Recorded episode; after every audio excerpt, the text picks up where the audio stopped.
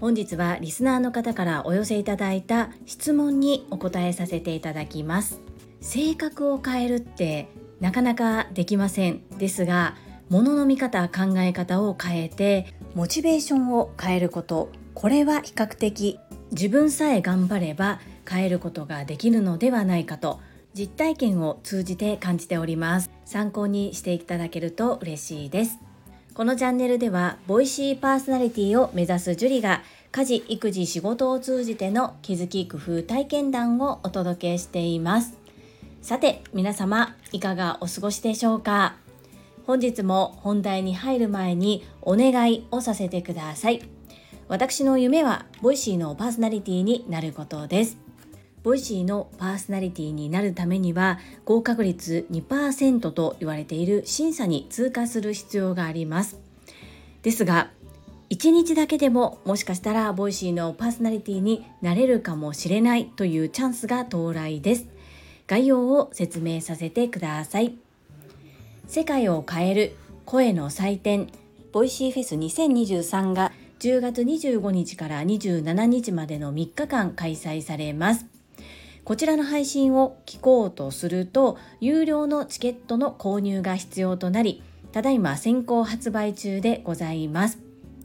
この先行発売のチケットにのみ特典がありまして出演していただきたいボイシーパーソナリティや対談のテーマをリクエストすることができます。この先行販売チケットにもう一つ面白い仕掛けがありましてボイシーパーソナリティ以外の方も推薦できるという枠があります。そこで私のスタンド FM リスナーのあなたにお願いです。このボイシーフェス2023のチケットご購入をお考えの方へ先行販売チケットをご購入の上ボイシーパーソナリティ以外の方の推薦に私ジュリをどうぞよろしくお願い申し上げます皆様の応援どうぞよろしくお願いいたします。先行販売チケットは残り2日となりました。明日9月8日金曜日の20時までが販売期間となっております。今購入しても後で購入しても価格は同じ3900円税込みとなっております。購入をお考えの方ぜひ先行販売チケットをお買い求めくださいませ。応援のほどよろしくお願い申し上げます。ボイシーフェス2023について詳しく語った配信の URL、そしてお申し込みサイトを概要欄とコミュニティに掲載しております。ぜひご覧くださいませ。どうぞよろしくお願い申し上げます。そんなこんなで本日は昨日私の配信に対してコメント返信欄でご質問いただいたことにお答えしていきたいと思います。いただいたご質問というのは第740回雑談過去の自分からのメッセージ。こちらの配信に対して高尾さんからいただいたご質問です。まずはいただいたコメントを読ませていただきます。樹里さん今日は樹里さんに質問です。できないと思って蓋をしていたというところ私も同じだなと思って聞いていました。樹里さんが自分はできないってと思った理由ってどんな理由？かっこ言い訳ですか？私は勝手に自分には不相応だ自分には高望みと思って初めからチャレンジしないできたところを想像することもできるかもと妄想することさえもしていませんでした。自分の思考の癖ってあるなって今更気づいてきました。今更なんですけど初めからできないとは思わないと決めたところです。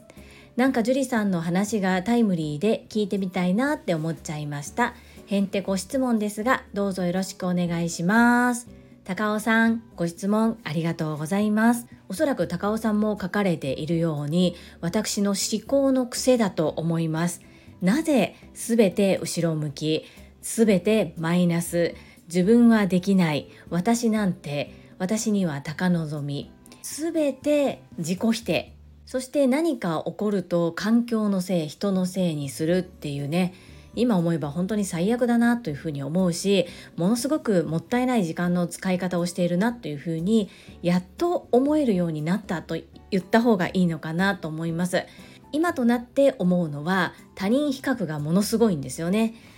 できている方は初めから自信があって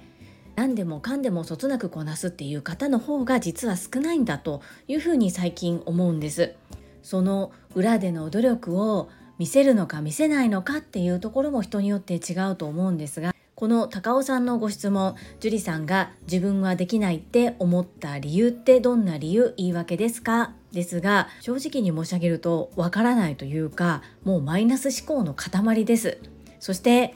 他人と比較して自分がいかにできないかということばかりに目がいっていました。そんな私がもしかしたら私も変われるかもというふうに思わせていただいたのが朝倉千恵子先生のボイシーなんですね。2021年8月5日から朝倉千恵子先生がボイシー配信を始められたこれを私が知ったのはキングコング西野さん経由で聞いていた鴨頭義人さんのボイシーと出会ったからです。鴨頭義人さんがボイシーの配信内で朝倉千恵子先生のことをご紹介くださっていました。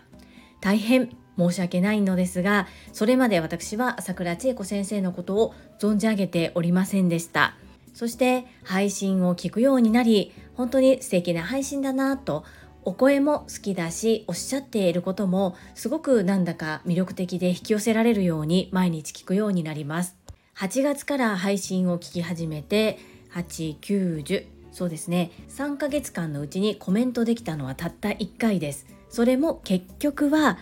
コメントされている方がすごいという周りと比較をして自分は無理。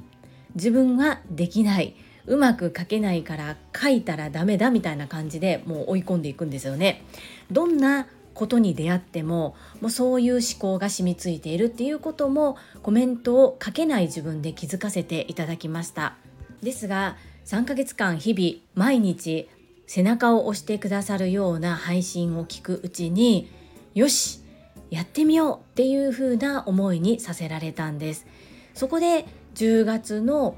7日か8日ぐらいからだったと思うんですがコメントを書いた時にもう毎日コメントを書くというふうに決めて書きました。そしてそれまでの配信の中でも先生がずっとおっしゃっている何々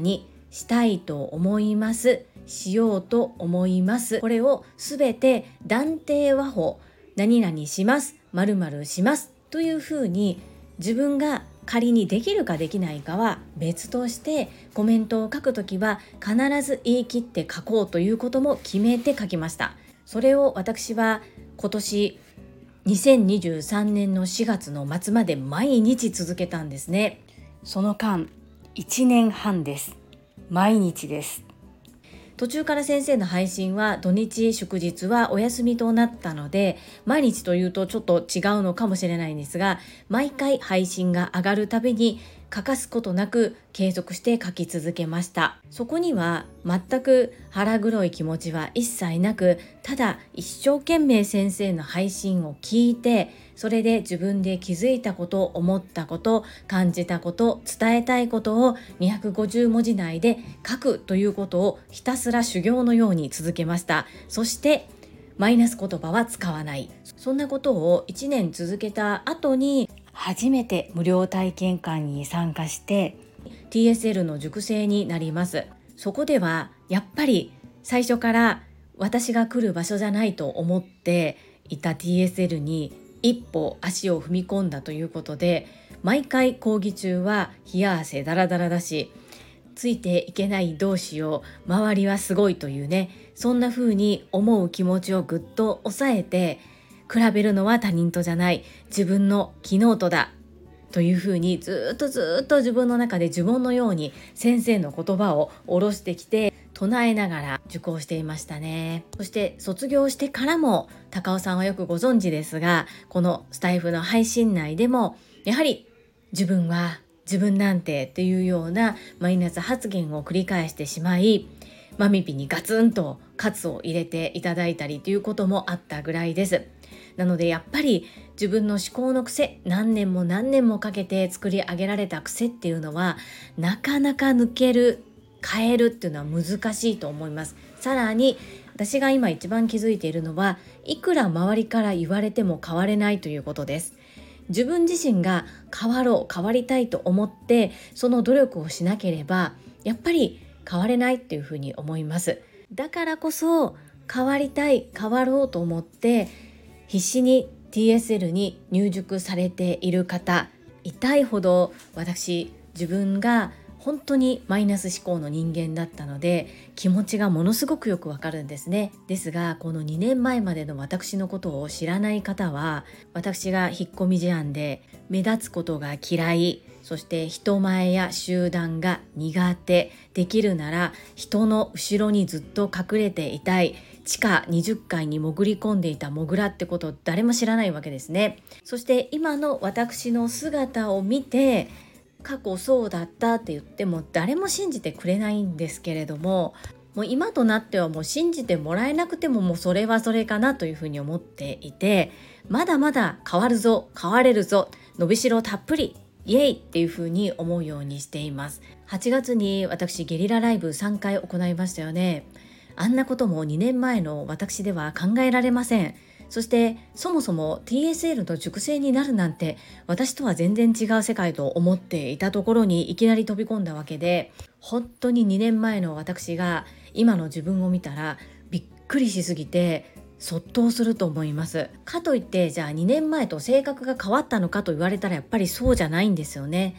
ですが思考の癖ものの考え方見方っていうのを変えることで人は変わることができるんだなというところを今は感じています。そして苦手を苦手として放置するのでなく挑む。っていうことでどんなに背中は汗だらだらであっても顔は笑顔で話していればバレません。そしてそれを見せなければいいということがビジネスにおいてはとっても大切ということを朝倉千恵子先生から学ばせていただきました。まだまだ教わったこと実践行動できていない自分がいますが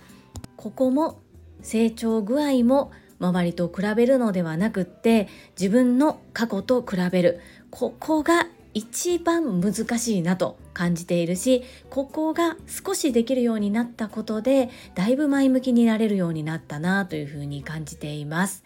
高尾さんいただいたご質問のお返事になっているでしょうか？かなり暴走しているのでちょっと的が外れていたらごめんなさい。その時はもう一度ご質問いただければ嬉しいです。もしかしたらこの配信を聞いてくださっている方の中にも少し前の私と同じように自分を否定して卑下してマイナス思考でばかり考えている方そんな方がいれば是非変われるんだよっていうことをお伝えしたいなと思いまして今回高尾さんからいただいたコメント返信を少し長く取らせていただきました高尾さん素敵なメッセージご質問ありがとうございますそして今後ともどうぞよろしくお願いいたします。この配信が良かったなと思っていただけた方はいいねを、継続して聞いてみたいなと思っていただけた方はチャンネル登録をよろしくお願いいたします。皆様からいただけるコメントが私にとって宝物です。とっても励みになりますし、ものすごく嬉しいです。心より感謝申し上げます。ありがとうございます。コメントをいただけたり各種 SNS で拡散いただけると私とっても喜びますどうぞよろしくお願い申し上げますここからはいただいたメッセージをご紹介いたします第740回雑談過去の自分からのメッセージこちらにお寄せいただいたメッセージです高山千恵さんからです樹里さん国内にとどまらず海外もバッチリ視野に入ってる樹里さんめっちゃかっこいいです。迷いなくご子息様が第一優先と言える樹里さんが素敵です。高山千恵さん、お忙しい中メッセージありがとうございます。海外を視野にというか、本当に海外が好きです。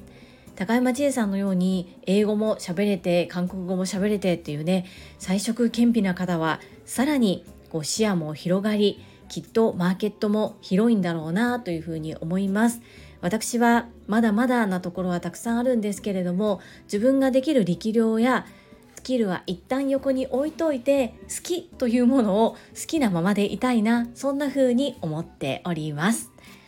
はいちょっと変わっているかもしれないんですが私結構子供たちと接するのすごく好きなんですよね。かといって過保護にするつもりはないんですけれども特に次男は発達障害グレーゾーンの子なので成人するまでに自分の力で周りの力を借りながらでもちゃんと自立して生きていけるように育てる。これが私の使命だと思っております。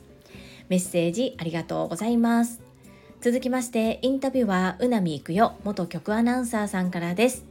ラオスのこの写真の表情が自然体で素敵ですね。海外へ行くと自分を縛っている何かが取れて心が軽くなりますね。夢を叶えましょうね。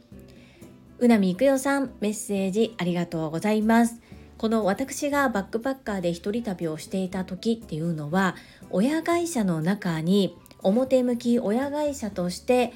働いていた頃です。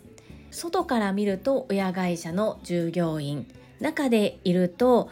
業務委託で親会社に配属された人ということで結構理不尽な部分がたくさんありました。親会社の方と同じようにもしくはそれ以上のことを行ってもそれ以下にしか評価してもらえないような状況でした。ですがそれは時代背景立場上仕方がないことでありましたが自分の中でそのモヤモヤを清算するためにいろんな資格を取ることと海外に逃亡するというこの2つで自分はバランスをとっていたなというふうに今思えば感じています。そして旅行へ行くと海外へ行くと特に東南アジアっていうのは日本よりも不便なところが多いですそういった中で笑顔で一生懸命お仕事をして生活をしている方を目の当たりにしてやっぱり自分は恵まれているなとかなんてちっぽけなことで悩んでいるんだろうっていうふうに思うことができていました。旅は私にとって浄化だったのかもしれないです。うなみいくようさんメッセージありがとうございます。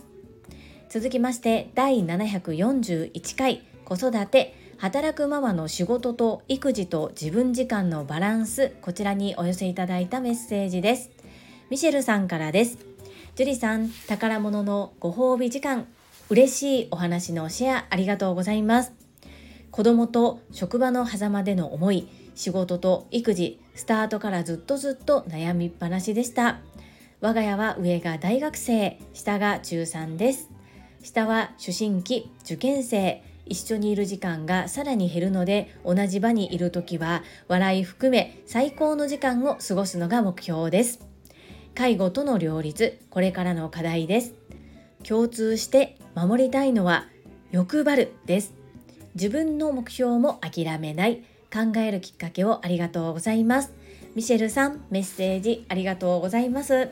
そうなんですね。上のお子様大学生でいらっしゃるんですね。我が家にも中学生の子がいますがそうです。思春期ですよね。朝倉千恵子先生もよくおっしゃっていますが小さい時には手をかけて大きくなったら目をかける。きっとミシェルさんと私は今後たくさんたくさん目をかけていく方向になると思いますがそうです。やっぱり一緒に入れる時間は確実に減ってきていますよね。一瞬一瞬を大切に喧嘩ができることも素晴らしいことそのように思いながら大切な時間を過ごしましょうね。そして介護との両立まだ私は主人のご両親自分の両親ともに介護が必要な状態ではありません。ですがいつ何時そうなった時でもミシェルさんと同じく欲張る自分の目標も諦めないここをしっかりと軸に持ちながら前向きにいきましょう。素敵なメッセージありがとうございます。最後に、かおりさんからです。